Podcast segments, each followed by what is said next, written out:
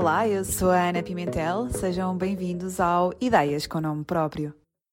É economista, trabalhou durante 17 anos na Sonai até se ter despedido para lançar a sua própria startup, a NOC. Juntamente com João Magalhães, médico, José Bastos criou a plataforma que promete colocar em contacto médicos e pacientes de forma rápida, eficiente e segura. Desde 2015, a NOC já angariou mais de 6 milhões de euros em investimento. Olá Zé, bem-vindo ao Ideias com Nome Próprio, obrigada por estares aqui. Obrigado por me teres convidado, espero que seja um convidado digno. Serás, com certeza. Obrigado. Uh, Zé, já tínhamos falado aqui pela primeira vez em 2015, ainda a Nokia era muito, muito recente um, e na altura um, apresentava-se como uma empresa que, que, colocava médicos ao domicílio. Entretanto, já estamos em 2022, acredito que muita coisa já tenha mudado na Nokia. É verdade, mudou quase tudo, quase exceto as pessoas, mas, mas a empresa hoje é uma empresa completamente diferente. Nós, quando lançámos em 2005, tínhamos uma aplicação para chamar pacientes ao domicílio, para, para médicos chamar, para pacientes chamarem médicos ao domicílio uh, diretamente. Hoje, o core do nosso negócio é telemedicina, consultas em vídeo, que representam mais de 90% do, do nosso volume uh, o, os nossos clientes finais, uh, que eram o core da nossa, da nossa, do, do nosso produto inicial, hoje representa menos de 1% do nosso volume de negócios, porque essencialmente hoje os nossos clientes são seguradoras e hospitais, prestadores de saúde, uh, e o nosso negócio, que funcionava como uma app para chamar os médicos ao domicílio, uh, evoluiu para um software uh, que integra em softwares de outras, de outras entidades uh, e, e, que esses white label e, e, esses, e esses clientes hoje é que acabam por trazer os nossos clientes e, e temos clientes em 11 países eh, para além de Portugal. Bom, isso foi mesmo uma mudança grande, foi uma, grande reviravolta, porque lá está, vocês, vocês uh, fala, uh, interagiam com, com, diretamente com, com os pacientes, portanto com, com o consumidor, e agora é, estão numa lógica mais de B2B direcionada para empresas e instituições. O que aconteceu aqui? Isto foi propositado? Foi por causa de alguma. Uh, de, de, algum imperativo do mercado? Foi até uma saída de emergência? O que é, o que, é que aconteceu? Um, foram os, eu diria, os, os dramas típicos dos, dos, fundadores. Portanto, nós começamos e, e fazíamos tipo, uma consulta por semana, a coisa foi progredindo, chegamos às tipo, uma consulta por dia num, num, numa altura boa, mas, mas obviamente tínhamos, tínhamos uma ambição e queríamos crescer e queríamos escalar uh, e estávamos com uma dificuldade que era a angariar clientes, ou seja, consumidores, porque o custo de aquisição de um cliente em saúde é muito alto. E, e, e, basicamente ou levantávamos rondas dezenas de milhões de euros meramente para angariar clientes, ou começamos a pensar de que maneira conseguíamos angariar clientes de uma forma mais eficaz e achamos, ou mais eficiente, e achamos que, que a mais eficiente de todas seria através de seguradoras, exatamente porque as seguradoras têm um portfólio muito grande de pessoas a quem prestam serviços de saúde.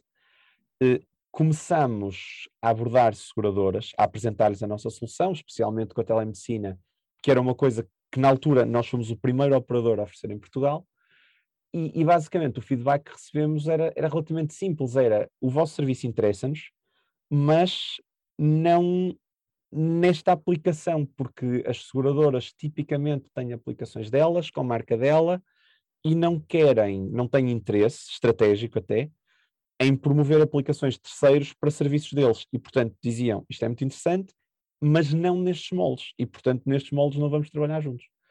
Uh, e nós, e, e, acho que aí há um, um mérito enorme do, do, do, João, do meu cofundador, porque ele é que inventou esse produto quase nos tempos livres dele, uh, num período de 3 a 4 meses, ele criou um MVP do produto a que nós hoje chamamos o Panacea, que é o nosso, a nossa estrela de vendas, uh, que basicamente era uma versão white label da nossa, da nossa aplicação, que deixou de ser uma aplicação e passou a ser em web, e que consegue integrar basicamente em qualquer produto existente de uma, de uma seguradora, de um hospital.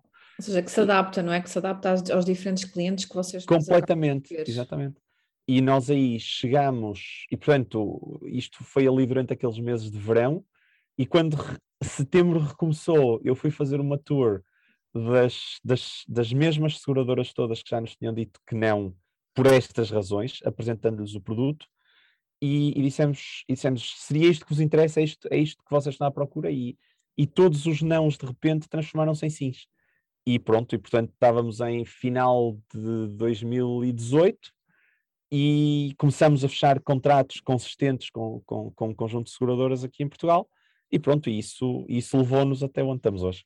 E ainda foram três anos, não é? 2015 a 2018, aí a ouvir uh, alguns nãos repetidos. E ouvir imensos que... nãos.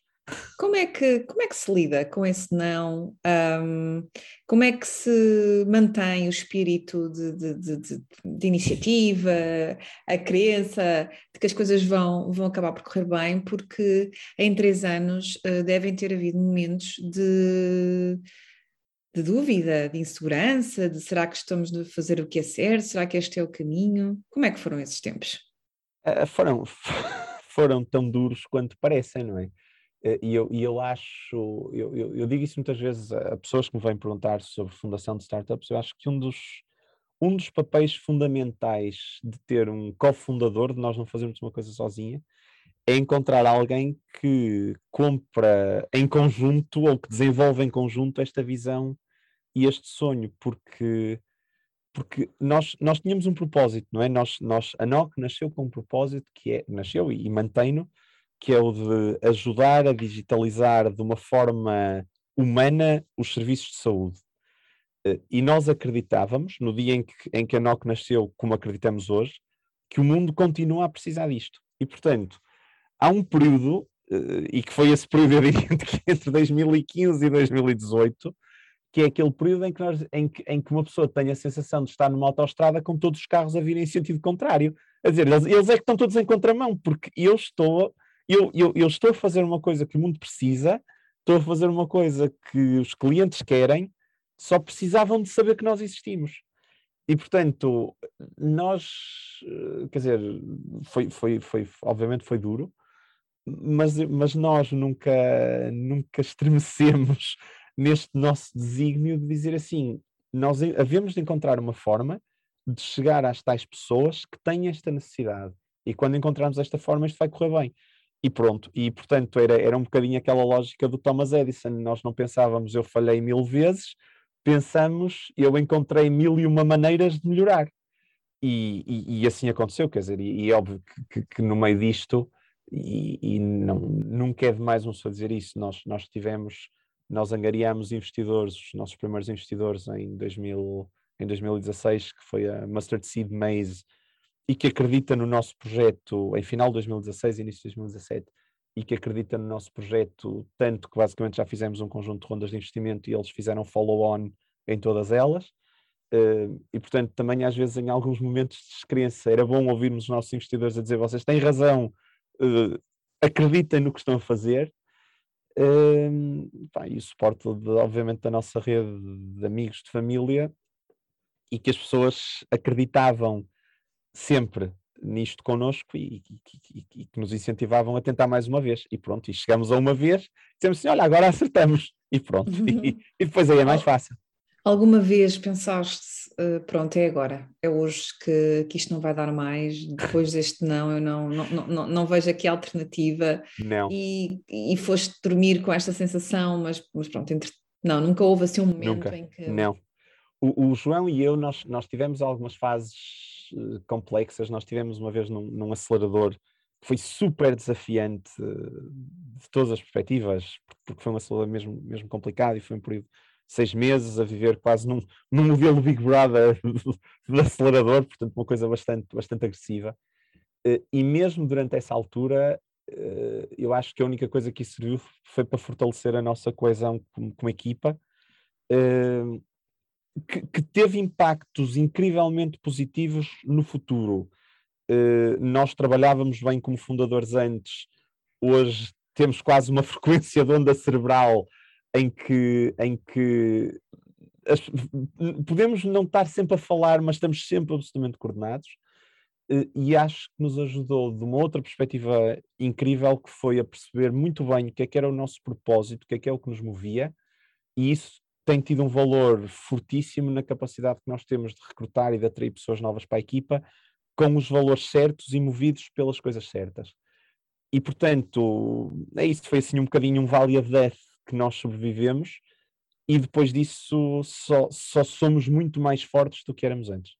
Mas ao mesmo tempo, quando, olham, quando olhas para trás, acredito que deve haver vários momentos em que hoje uh, achas que se calhar poderias ter tomado outras decisões, uh, que houve, houve algumas coisas que acabaram por ser erros barra aprendizagens e, e quando, quando fazes esta retrospectiva, o que é que destacarias assim como os erros que hoje, se pudesses, não terias cometido?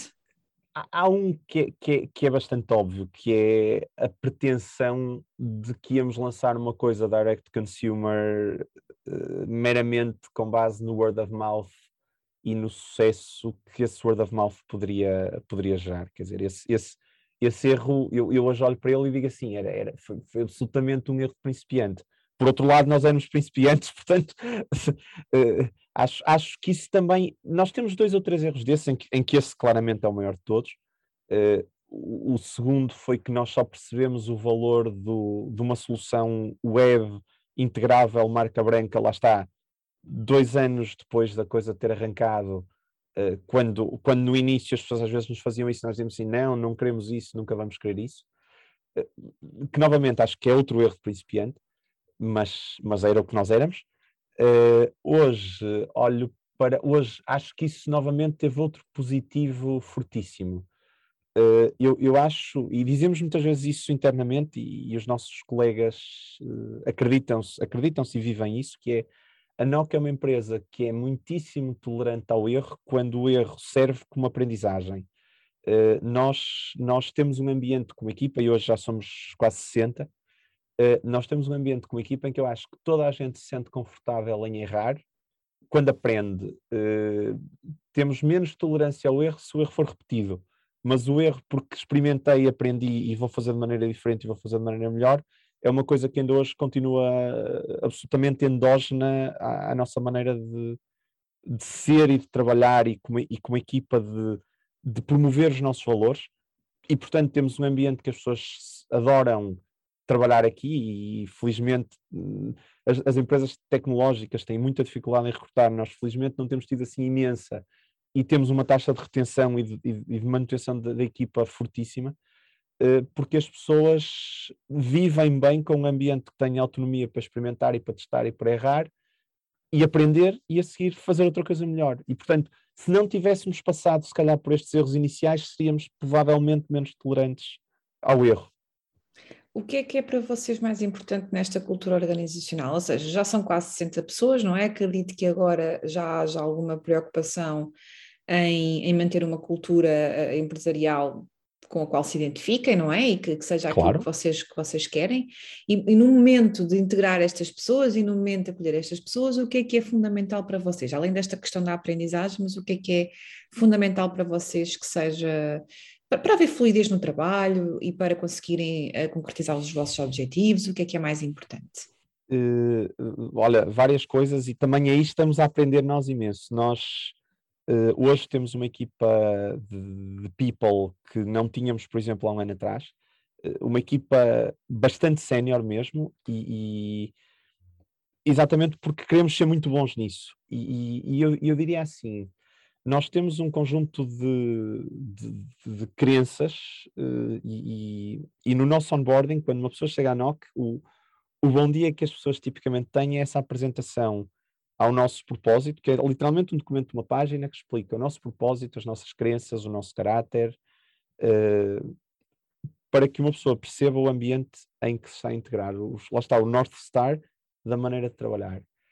Uh, tipicamente aí eu diria que explicamos quase tudo. Uh, nosso, o nosso espírito de grupo, o nosso espírito entre ajuda, a, a necessidade como equipa que temos de, de, de, que ninguém se sinta deixado para trás em nenhum momento. Queremos, uma, queremos que todos possam dar o máximo, mas que a empresa tem que dar condições para que todos possam florescer neste ambiente.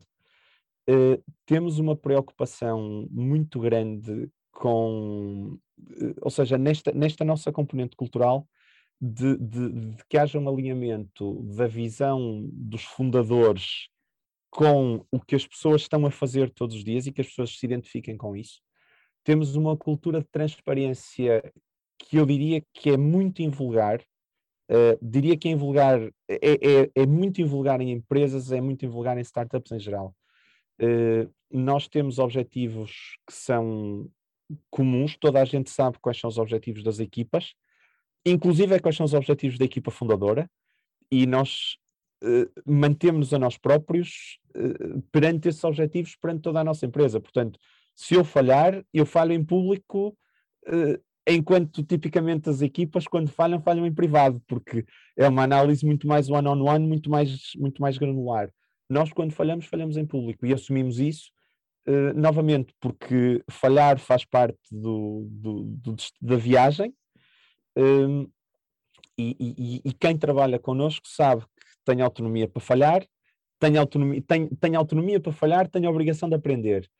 Um, num, num, num contexto em que os colegas estão super alinhados com a visão e nós, e portanto nós somos forçados a walk our talk, uh, pronto, mas por outro lado é exatamente essa coerência entre valores, uh, transparência, forma de onboard das pessoas que entram na empresa, que faz com que, como, como, como grupo, como, como, como comunidade, uh, funcionemos muito bem. Entretanto, uh, já são 60 pessoas, não é? E, e por onde é que está a NOC? Porque já não está só em Portugal, certo? Não, já... não, é verdade. então, como é que a empresa cresceu? Uh, a, empresa, a empresa está a crescer imensa. Já agora, só para ligar ao ponto anterior, nós neste momento temos mais de 20 vagas em aberto para, para que pessoas se possam juntar à equipa e, e novamente, e, e continuamos com uma ambição enorme de continuar a crescer. Não estamos só em Portugal, estamos em Portugal, estamos em Espanha, estamos a explorar ativamente na Europa, França, Bélgica, Itália. E temos bastantes clientes no Brasil, onde vamos abrir um escritório físico com a equipa nossa porque tanto na componente comercial como de customer success, como de marketing já começa a ser relevante ter presença local, por causa dos sistemas de fusos horários, já, já começa a ser difícil gerir o volume. Uh, e depois, na América Latina, temos Chile, Colômbia, México, Argentina, Peru.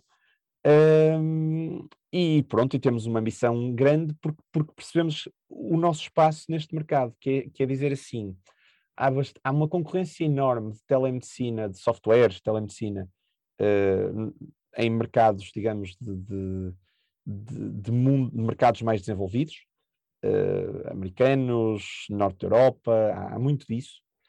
Uh, quando começamos a entrar na região mais sul da Europa, e particularmente nas regiões menos, menos mais vulneráveis, com menos poder de compra, existe concorrência, mas existe uma concorrência muito pouco sofisticada.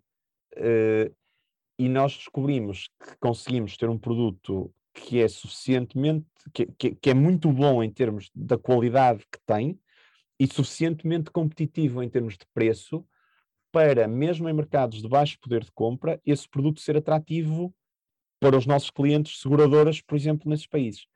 E, portanto, nós conseguimos, e, e, e, isso é a nossa magia e aquilo que este ano se está a revelar uma coisa incrível na nossa, no nosso desempenho, que é eh, nós, nós na parte de Software as a Service, para o ano 2022, nós estamos a esperar multiplicar as vendas por um fator superior a 10, graças a um conjunto importante de clientes que estão a entrar no Brasil, na Colômbia, lá está, Brasil, Colômbia, Chile e Peru, eh, em que concorrentes, vamos imaginar ingleses provavelmente ou americanos, não estão não, não têm um produto que opere no nível de custo que funciona para eles e que para nós nos, nos apresenta uma oportunidade uh, incrível de crescer e de ganhar escala e obviamente com margens muito atrativas na mesma.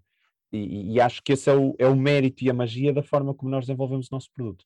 Acredito que se calhar aqui hum, a, a, pandemia e tudo aquilo que a pandemia obrigou também possa ter funcionado aqui como um, um boost para um, a aquisição de clientes ou mesmo para a adesão a este tipo de uh, teleconsulta. Sentiram isso? Têm, olham para os vossos dados pré-pandemia e para os de agora e percebem claramente que houve essa, que houve essa mudança?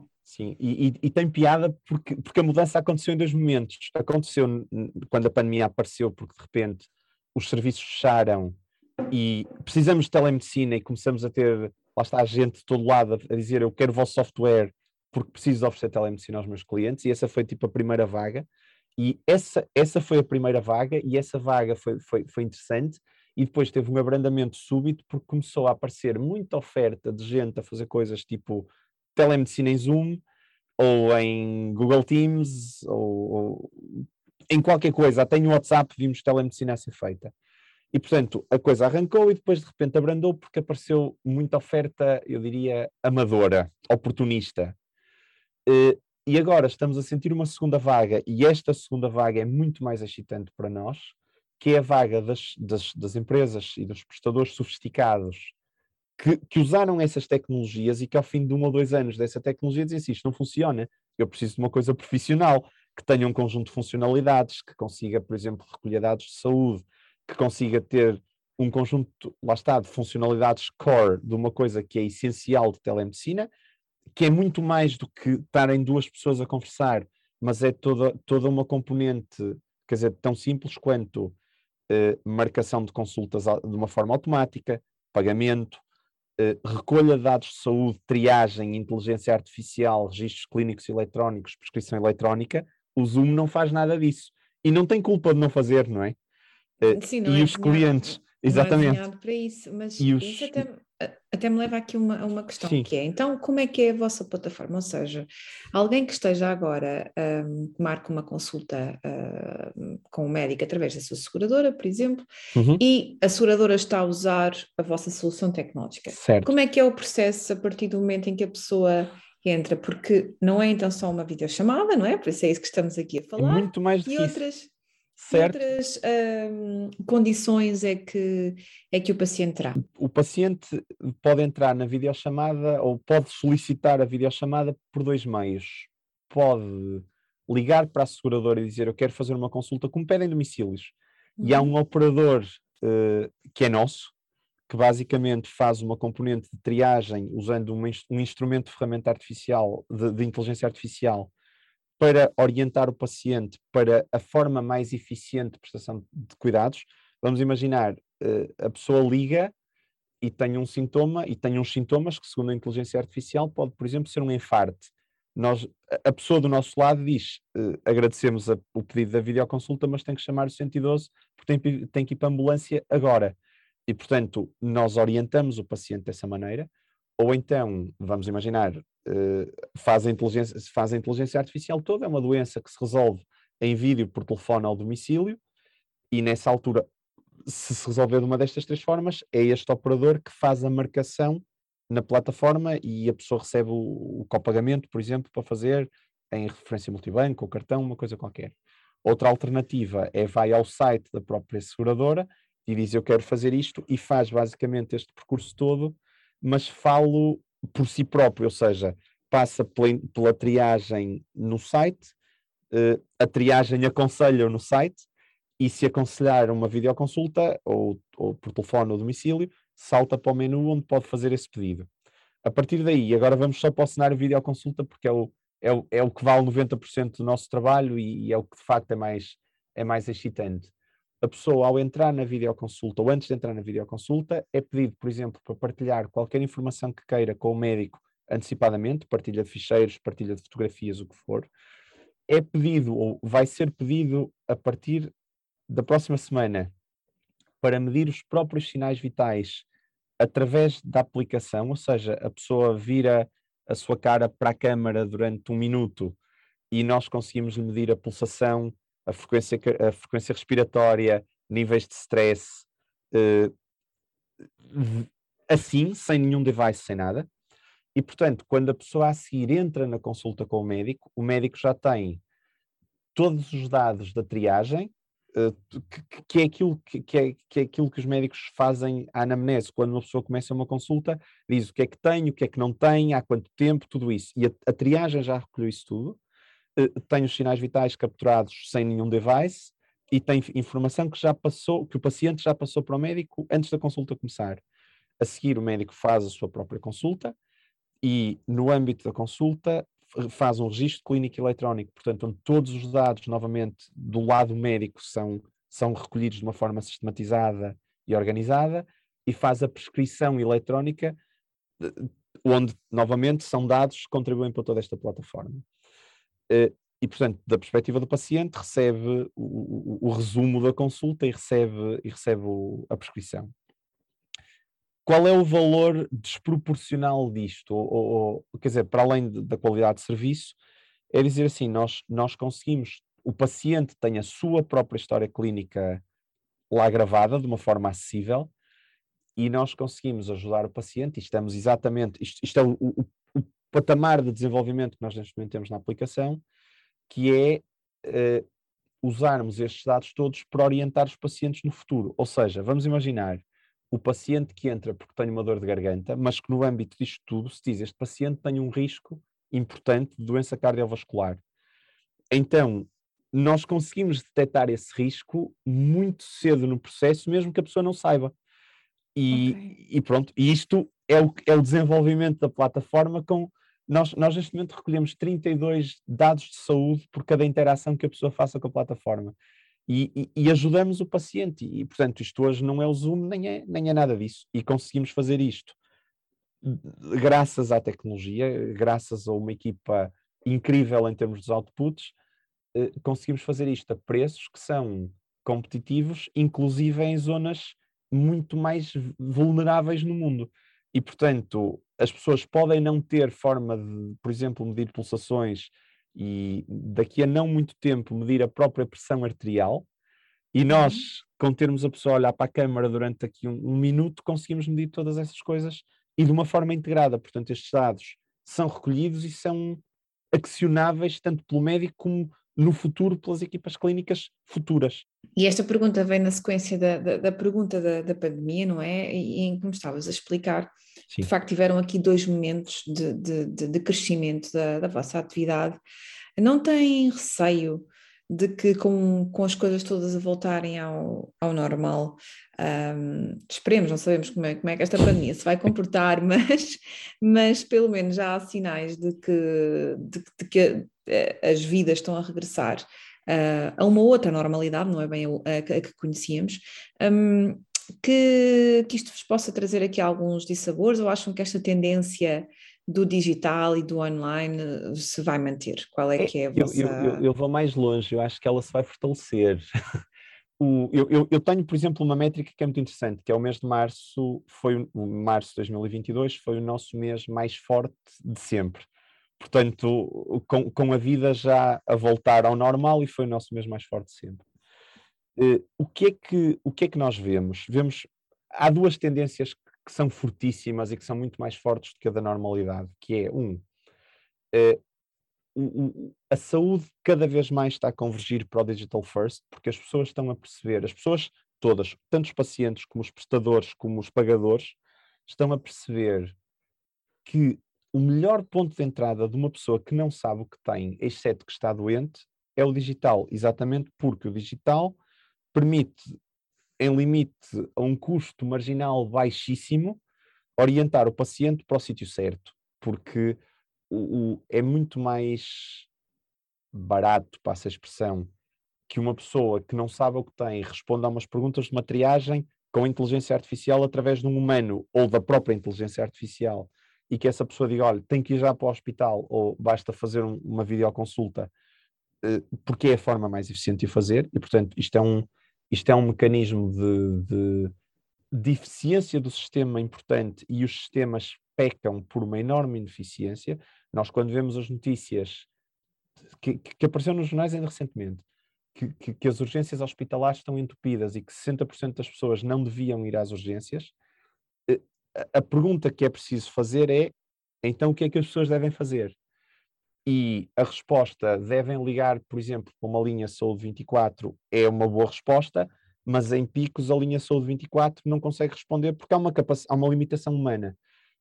Quanto mais disto for digitalizável e auto, e auto servido pelas pessoas, uh, maior o impacto que isto tem no, sistema e na felicidade das próprias pessoas. Uh, isto por um lado. E por outro lado, os pacientes, e isto é outra coisa que nós vemos com as, com as nossas próprias métricas, uh, os pacientes começam a ter taxas de recorrência que são importantes, ou seja, as pessoas gostam e usam e é confortável e, e, e muitas vezes se, se, forem a um hospital têm um copagamento, se forem se chamarem médico a casa têm um copagamento, muitas vezes as consultas em vídeo não têm nenhum copagamento e portanto é mais, da perspectiva do utilizador, é mais barato. Tempo de resposta rapidíssimo, nós, nós por exemplo em Portugal nós temos o tempo médio de espera e, e nós funcionamos por marcação, note-se, uh, é, é inferior a 45 minutos, portanto uma pessoa que precisa de uma teleconsulta sabe que nos próximos 45 minutos vai ter uma teleconsulta, estando quieta, não tem que sair de casa, e depois o, o resto do serviço que lhe permite esse acompanhamento, não é? Que é eu, graças aos dados que recolho, tenho capacidade de orientar o paciente ainda mais no futuro e sempre nesta lógica de sem custos, com, com, suportado por tecnologia, as pessoas gostam disso e cada vez mais gostam mais. E, e, e, uma coisa que nós vemos também é que o mito da, da info-exclusão é cada vez mais um mito. Nós, 35% dos nossos pacientes têm mais que 65 anos. Uh, o que diz muito da simplicidade de utilizar a nossa ferramenta, mas também diz muito da vontade que, que uma pessoa com mais que 65 anos tem e da capacidade que uma pessoa com mais que 65 anos tem de, de, de usar a videoconsulta, não é? Exato. E de medir, e de medir os seus sinais vitais, olhar para a câmara se lhe deixarem, não é? Um, há sete anos que, que, estás a empreender em Portugal. Alguma vez houve assim algum momento em que te arrependeste de ter deixado um emprego estável, numa empresa estável, para, para te aventurares neste mundo das startups e do empreendedorismo? Um amigo meu, quando eu comecei, disse-me assim: Tu tens noção que agora que fundaste a tua empresa vais começar a dormir como um bebê? E eu disse assim: Porquê? E ele disse-me assim: Porque vais acordar de três em três horas a chorar. Uh, portanto, eu sabia mais ou menos ao que ia, uh, mas, mas, mas, mas, mas obviamente há alturas que uma pessoa, nesses tais momentos de Valley of Death que falamos antes, como se diz assim, mas, mas, mas porquê, é que eu, porquê é que eu não escolhi uma opção mais, mais convencional? Mas a, o, o, lado do copo meio cheio é o, o poder e o entusiasmo de um achievement é, é exponencialmente mais forte. E, e, o sentido de propósito, que eu acho que é uma coisa que quando se trabalha numa empresa grande, as pessoas, por natureza do que é uma empresa grande, não, não é um problema de nenhuma em particular. Uh, as pessoas não, muitas vezes acordam de manhã e não sabem bem qual é o meu contributo para o que esta coisa faz. E, portanto, o meu propósito, eu até posso perceber o propósito da empresa, mas o meu propósito individual é uma coisa bastante mais, mais difícil. Eh, quando se faz isto que nós fazemos, cada consulta que nós fazemos é uma vida que nós ajudamos. Cada país que nós entramos é um conjunto de pessoas que, então, quando falamos lá está em países mais vulneráveis, regiões mais remotas, são, são pessoas que provavelmente não teriam acesso à saúde e que vão ter. E isso dá-nos um. Não é? Cada vez que acontece uma coisa má, nós pensamos nestas coisas e dizemos assim, é por isto que nós começamos. E, e pronto, e fica tudo bem outra vez. que críticas, porque se calhar acredito que, que, também tenhas algumas, é que podes fazer ao, ao, ao ecossistema de, de, de, empreendedorismo e de startups no nosso país? Ou seja, tem corrido sempre tudo às mil maravilhas, ou há aqui coisas que poderiam ser melhoradas e, hum, e facilitadas? Não, não tem corrido tudo às mil maravilhas. Eu, eu aliás, uh, o primeiro ponto do não correr às mil maravilhas foi que, que, o nosso investimento, quando, quando a Mustard Seed Maze investiu em nós, a Mustard Seed ainda era só uma capital de risco inglesa. Nós, na altura, tentámos levantar investimento em Portugal e não conseguimos. Uh, e, e, e, muitas vezes são daquelas bençãos disfarçadas, porque eu tenho a certeza que nós não estaríamos onde, onde estamos hoje se não tivéssemos tido uns primeiros investidores não portugueses com, com bastante mais propensão ao risco e bastante mais propensão à experimentação uh, que, nos tiver, que nos tenham ajudado tanto. Uh, e portanto, quer dizer, claramente, eu, eu, eu, isso foi, foi, foi um falhanço e foi uma coisa que, que, que, foi, que foi fundamental para o nosso crescimento, mas, mas, mas que foi uma coisa que correu mal. Uh, e eu hoje, quando olho para Portugal, uh, nós, nós hoje temos o, o privilégio e a sorte de, de, de, ter temos finalmente uma capital de risco portuguesa no nosso portfólio, que é Armilar, ou, ou de estarmos no portfólio de uma capital de risco portuguesa, que é Armilar. A nossa, a nossa última ronda foi, foi liderada pela Armilar e pelo Fundo 5G da nós. Uh, mas, mas eu acho que em Portugal o very early stage continua a ter muita dificuldade de levantar fundos. Uh, e depois o ecossistema em geral ainda tem pouca experiência de exits e pouco track record de exits e de grandes histórias de sucesso para que, para que haja essa dinâmica de vamos arriscar e vamos investir e vamos, e vamos arriscar porque só arriscando é que vamos fazer unicórnios. Uh, pronto, e portanto eu, eu, eu acho que para nós foi difícil começar, acho que hoje tenho noção de que é mais fácil do que foi para nós, mas continua a ser muito difícil. Uh, e acho que aquele, aquele, aquele mito urbano de que uma boa, uma boa ideia aparece sempre funding e não sei o que, acho que isso não é verdade. Acho que é preciso ter, acho que é preciso ter uma boa ideia, mas acho que é preciso fazer, ter muito esforço, acho que é preciso ter uma dose de sorte e que de uma conjugação de uma boa ideia com esforço e sorte aparece funding. Mas, mas que é muito generalizada essa ideia de que uma boa ideia tem funding, isso não é verdade acredito-me, não tenho ideia que seja verdade em sítio nenhum e acho que em Portugal é especialmente não verdade.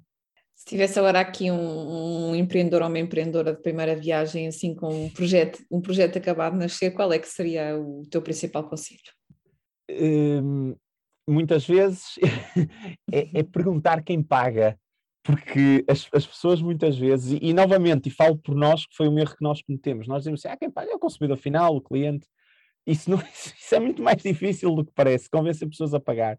E, portanto, eu acho que nós, quando, quando queremos lançar um, um projeto, eu, eu, eu, acho que haveria duas coisas que eu lhe perguntava: era quem paga, e o segundo é: tens capacidade para te aguentar com zero revenues e com custos durante dois ou três anos até conseguires levantar uma, uma ronda de financiamento que vale a pena, que, que, que te comece a sustentar.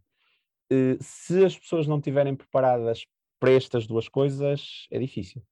E sete anos depois, a NOC já se autossustenta ou ainda está no caminho rumo à sustentabilidade financeira? Depende. O nosso, a nossa operação em Portugal é, é completamente autossustentável, ou seja, nós se decidíssemos que não queríamos investir em crescer para o exterior e parar de desenvolver software ao ritmo a que o estamos a fazer, nós hoje podíamos fazê-lo, uh, mas, mas não somos autossustentáveis porque temos uma ambição enorme que implica ter uma equipa de produto que nos ajuda a levar o produto, estar à frente da curva, não é? Ter uma equipa clínica que nos ajuda a desenvolver tudo aquilo que é clínico para que incorporemos no produto e esteja à frente da curva. Eh, e, e, e, e, em cima disto, obviamente, ter equipas comerciais, como eu expliquei, que agora até vamos abrir o nosso, nosso escritório no Brasil, eh, a vender um, um, processo de venda a uma seguradora com muita facilidade, muita facilidade, entre o, entre o, entre o primeiro contacto e o go live, eh, facilmente passam 7, 8, 9 meses. Portanto, há aqui um investimento importante que, que uma empresa tem que ter de criação de pipeline. O primeiro momento é criar pipeline de casos, a seguir é criar cadência de implementação até chegarmos à fase da, da autossustentabilidade. Nós, neste momento, eu diria, nestas três fases, estamos na fase 2. Portanto, temos um pipeline gigante, eh, já começamos a desenvolver cadências de lançamentos e de implementação, ainda precisamos de aumentar este ritmo para chegarmos à sustentabilidade. Quando isso acontecer, acho que é o ponto em que nós estaremos prontos para levantar a nossa próxima ronda de financiamento.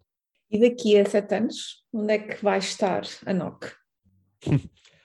a NOC tem um, tem um sonho que era nós, nós daqui a sete anos gostávamos de ser líderes de mercado, portanto, líderes nesta prestação, neste software de mercado de, tele, de telemedicina na, na, América Latina.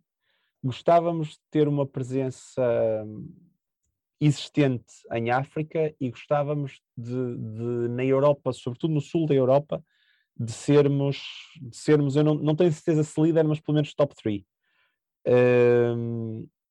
Pronto, esse, esse, é o sonho. Se isto, se isto se materializasse, o impacto que nós poderíamos ter, estaríamos a falar de um portfólio de clientes da ordem das 100 milhões de pessoas, eh, dadas as dimensões destes mercados. Nós, neste momento, temos 2, tal milhões de pessoas eh, que utilizam, que estão abrangidas pelos nossos clientes.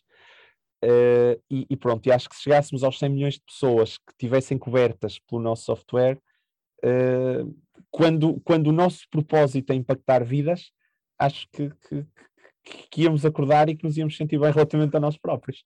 Ainda tens medo que a NOC algum dia falhe? Ah, todos os dias. Isso, isso faz parte. Se eu não tivesse medo, tornava-me complacente. Portanto, nós, nós, nós temos que olhar todos os dias à volta e perceber onde é que podemos melhorar, onde é que estão os que são melhores que nós, onde é que, o que é que podemos aprender, o que é que temos que fazer, para, como eu dizia antes, para estarmos sempre à frente da curva. Uh, e, e, e, se nós tivermos a noção de que não vamos falhar, se, se, isso se incorporasse na nossa maneira de pensar, nós, nós íamos ser muito mais lentos nesse processo. E, portanto, eu acho que faz parte do ADN de um fundador uh, o, o, medo todos os dias de que, de que, vamos falhar. Não é o medo que nos, que nos move, mas tem que estar lá. Estamos quase aqui a chegar ao final da nossa conversa, Zé. Um, eu gostava de te perguntar se, além deste, deste medo de falhar, se há outra coisa que te preocupa a nível da saúde e dos sistemas de saúde, um, quer em Portugal, quer, quer no mundo, vocês são uma empresa global. Um, o, que é que, o que é que vos preocupa mais? Uh, Preocupa-me a falta de acesso uh, futura. Uh, o, o, mundo está a caminhar para escassez de médicos. Na, na, na União Europeia estima-se que, que, que, eu creio que são 5 milhões de médicos menos nos próximos 10 anos. mesmo nos mercados emergentes, a, a, a, os próprios mercados emergentes já estão num, num, numa fase de mais maturidade em termos das, das, das, pirâmides etárias e, portanto, o fenómeno da escassez de médicos para a população é global. Nós lutamos muito por ter a tal tecnologia que permite a inclusão e o acesso dos vulneráveis, porque a nossa, o nosso receio é que esses vulneráveis em, em cenários como vivemos, quer dizer, nem vamos para cenários extremos como pandemias e guerras, vamos para cenários mesmo mais normais, eh, que os custos de saúde comecem a subir de uma forma que os, os vulneráveis percam acesso à saúde. Uh, e lá está, e é isso que nos move também, é digitalizar, promover a maior digitalização e o acesso à saúde a custos cada vez mais baixos, porque os médicos não vão ser substituídos nunca, mas se um médico não tiver ferramentas para se ampliar como como pessoa, como capacidade de trabalhar, eh, eu estou convencido que num horizonte de 10 anos, talvez 15, literalmente os sistemas de saúde implodem todos em todo o mundo.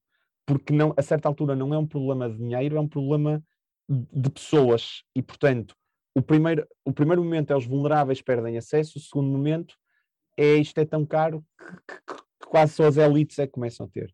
E, e, é, e, é, e é, para isso que nós. E, é, e esta crença move-nos. Olha, que livros é que gostarias de recomendar a quem nos estiver a ouvir? Livros ou documentários que achas que façam, façam sentido acrescentar a estes temas todos que estivemos a conversar? eu, eu, eu, tenho andado, eu tenho andado a investigar uh, a área de inteligência artificial, dados, interessa-me e eu, tenho andado a ler.